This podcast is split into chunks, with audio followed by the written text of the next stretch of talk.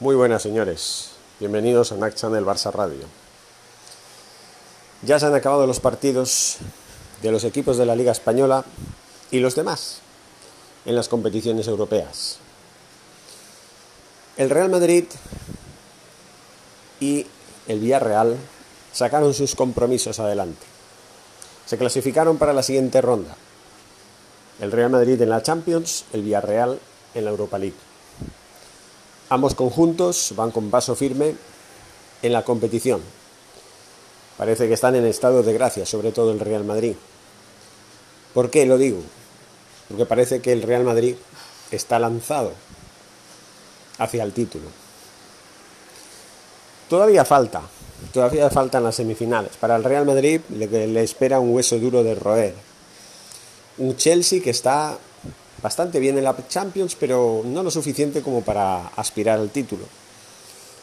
Pero está mejor que el Liverpool.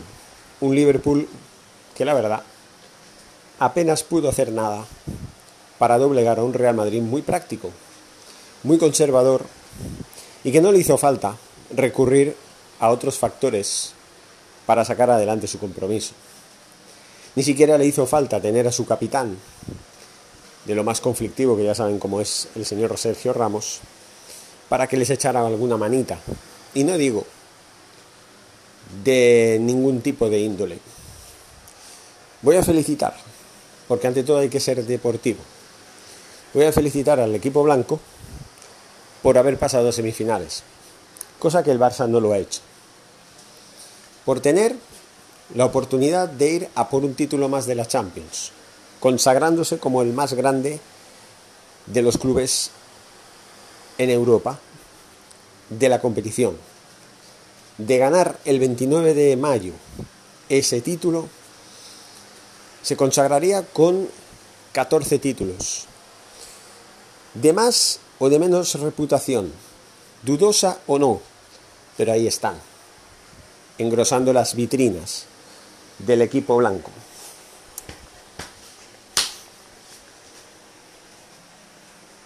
Ya lo digo, de momento son 13. Con el tiempo pueden ser 14. Y si la cosa sigue igual, pueden ser hasta 15, 16, 17. Pueden seguir sumando títulos. Y nosotros seguiremos viéndolo desde nuestras casas. Y no, y no, solamente nosotros como aficionados al fútbol, ni como aficionados al Barça, porque aquí en Naxan el Barça Radio, vamos con nuestro equipo, sino los jugadores que permiten que el Real Madrid aspire a un título más en su engrosado palmarés. Eso es lo que me indigna a mí. Que el Real Madrid lo tenga tan fácil. Incluso en temporadas en las que uno piensa, como ha empezado la temporada de mal, ¿quién iba a pensar? Ni siquiera los propios aficionados del Real Madrid lo pensaban, que el Real Madrid iba a llegar hasta las semifinales como mínimo de esta Champions. Y ya saben lo que pasa cuando el Real Madrid llega a las semifinales. Normalmente pasa a la final. Y si pasa a la final, la verdad es que ¿cuántas finales ha perdido el Real Madrid? Que yo recuerdo solo han perdido dos. La de 1962 contra el Benfica por 5-3 y la de 1981 contra el Liverpool por 1-0. El resto son 13 Champions, 13 Copas de Europa. 13 Copas de Europa. Ahí es nada. 13 títulos que hacen que el Real Madrid pues sea, vuelvo a repetir, el mejor equipo de la competición, el más laureado, el que más títulos tiene, el que más finales ha jugado, etcétera, etcétera.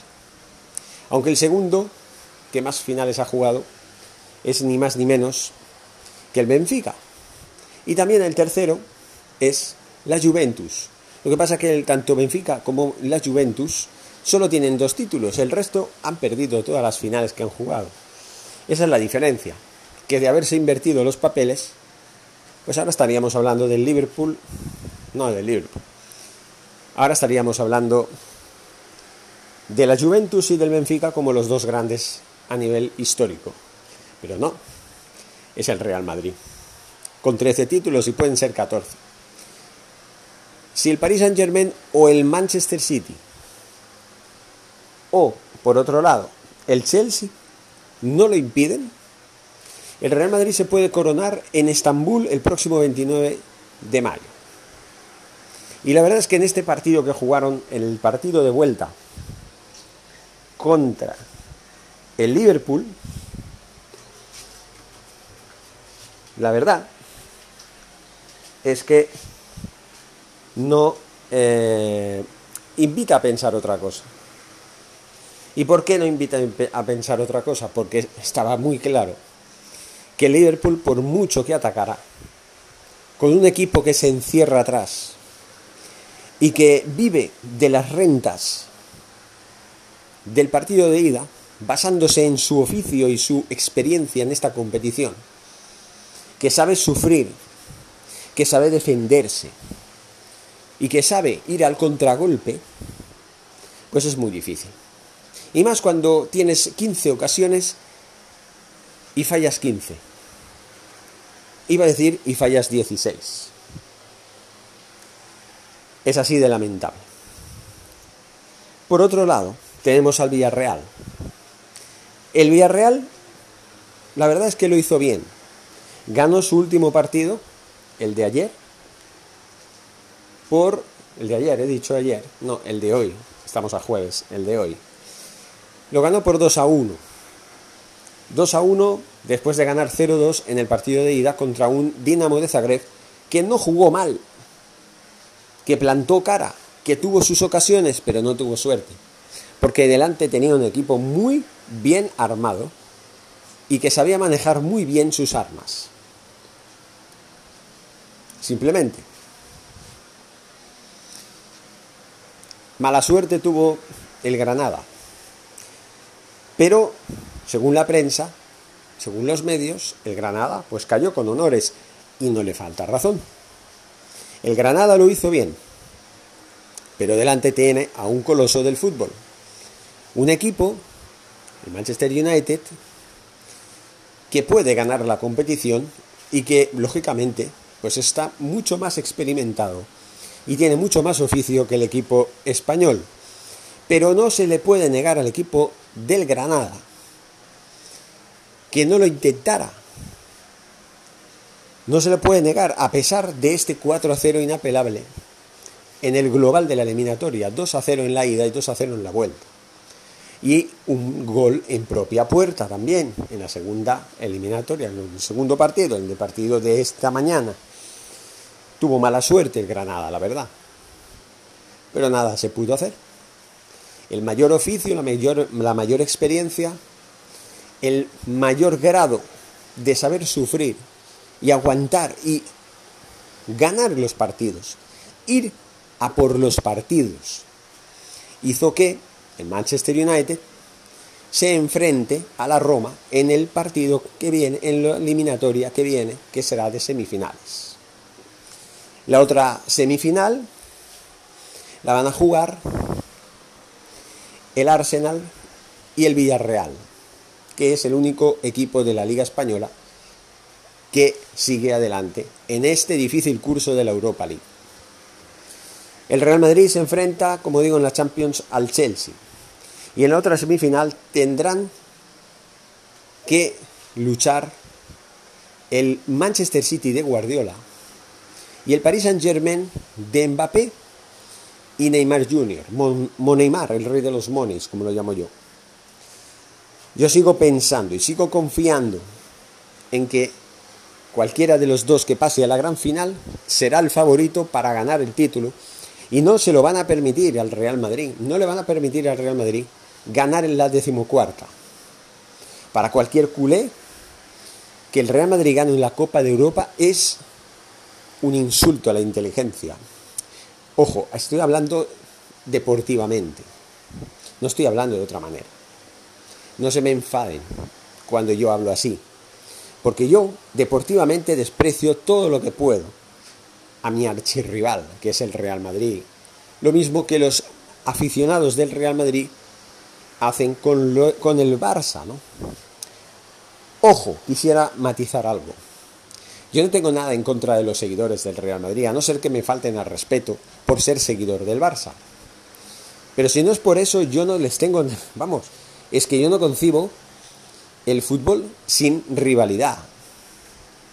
Yo no lo concibo sin rivalidad.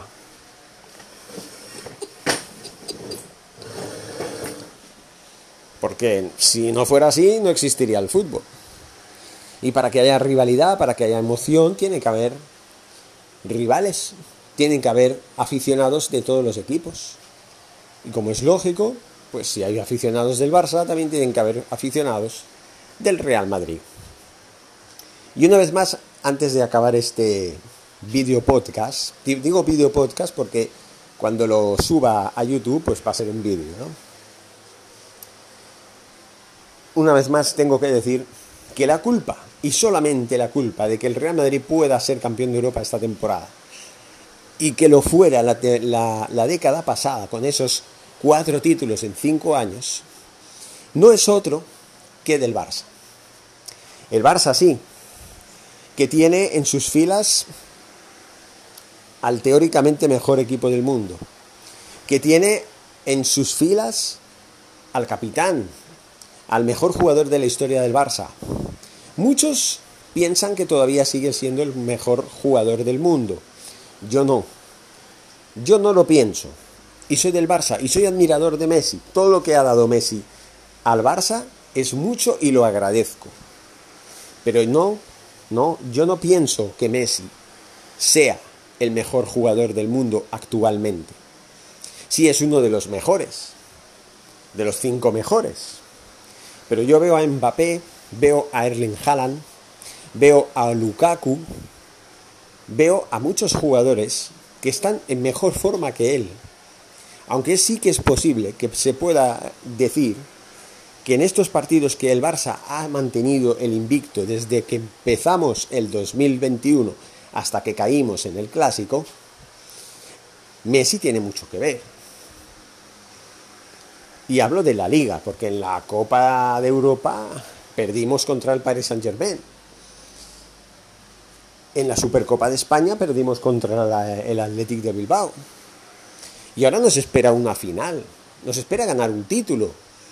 Lo tenemos mejor ahora mismo que el Real Madrid porque podemos ganar un título inmediatamente, pasado mañana. Ellos tienen que esperar a que acabe la liga y a que pasen las semifinales de la Champions y lleguen a la final y bueno, eso ya es mucho más para esperar. Pero lo que yo decía, Lionel Messi, que hablaremos de Lionel Messi en otro audio, no es el líder que fue en el Barça sí sigue siendo, como digo, influyente en los resultados de los últimos tiempos en el Barça, en los partidos que hemos jugado en la liga.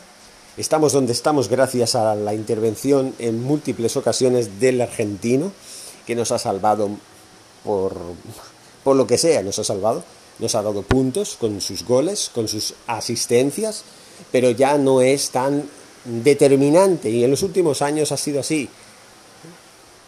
Lionel Messi ha ayudado al Barça a llegar donde ha estado, todavía lo ha hecho, pero cuando ha tenido que demostrar lo que demostraba antes en los partidos trascendentales de la temporada, no lo ha hecho. No lo hizo en Roma, no lo hizo en Anfield, no lo hizo contra el Bayern de Múnich, no lo hizo en París en el partido de ida de la eliminatoria en el 2017 de los octavos de final, en el Parque de los Príncipes, vamos, con ese 4-0 y no lo hizo en el Camp Nou contra el mismo equipo, el Paris Saint Germain, en febrero de este año. Ya son muchas. Ya son muchas. Las ocasiones en las que el Lionel Messi tenía que haber hecho lo que hizo antes, que ser determinante en todos los partidos, incluso los más importantes.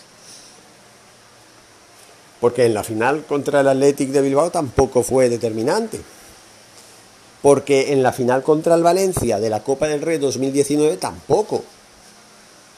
Tampoco lo fue. O en la eliminatoria que jugamos en octavos de final de la Copa del Rey de la temporada pasada, en la que nos eliminó el Athletic de Bilbao. Tampoco lo fue. Y muchos ejemplos que puedo poner más. Contra la Juventus en el Camp Nou en, en diciembre del año pasado, en esta temporada. Tampoco lo fue y nos ganaron 0-3, que era lo que necesitaban, ¿no? En el partido de ida de la liguilla de la Champions, en la primera fase, en la primera vuelta, en Turín ganamos 0-2 y un buen partido que hicimos. Uno de los pocos buenos partidos que hicimos en la primera parte de la temporada. Pero luego necesitaban un 0-3 y oye, Cristiano Ronaldo en una de sus últimas intervenciones estelares del jugador van y nos mete dos goles en el mismo Camp Nou. Con eso ya lo, ya lo decimos todo. En fin, señores, mi reflexión, todavía hay mucho de qué hablar. Hablaremos de Messi y también hablaremos de otra cosa, de Erling Haaland, que también tiene mucha tela que cortar, señores. Nos vemos y nos escuchamos. Forza Barça.